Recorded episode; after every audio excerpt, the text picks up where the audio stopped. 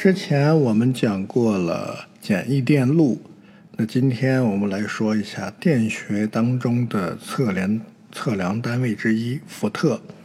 伏特是以亚历山德罗·伏特的名字命名的。电荷拥有多少能量？看一下电压是多少，伏特便知道了。有时候你会听到人们这样说：流经电路的伏特数是多少多少多少。这根本讲不通啊！就好比说，跑过那座山的高度是一千米，高度怎么会跑？福特又怎么会流呢？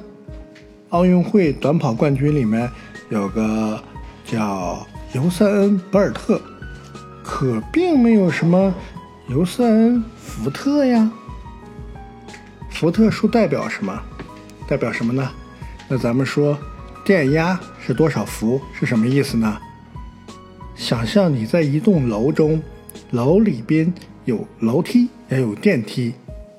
好，你手拿一只网球走进电梯，连人带球从一楼升到二楼，然后走进楼梯间，让网球自己咕噜噜滚下楼梯，一直滚到一楼。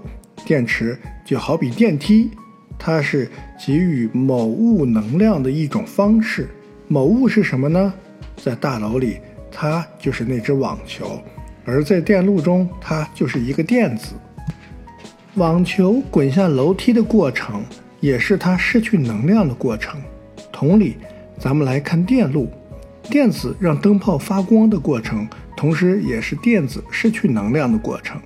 电压就相相当于你乘坐电梯带网球上升的高度，升得越高，电压伏特数就越大，而网球进电梯上升的高度跟它经由楼梯下降的距离一定是相等的。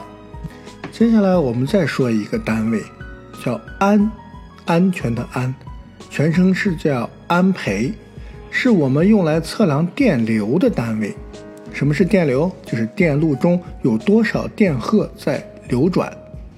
你大概听说过写童话故事的汉斯·克里斯蒂安徒生吧？